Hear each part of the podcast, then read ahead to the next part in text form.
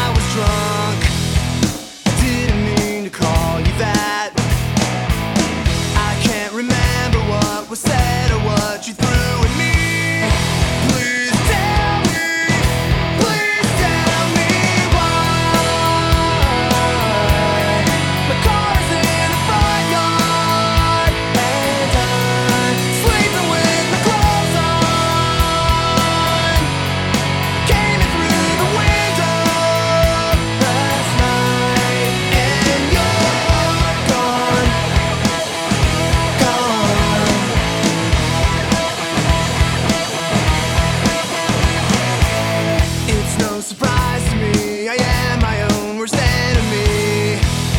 every now and then I kick the living shit out of me. The smoke alarm is going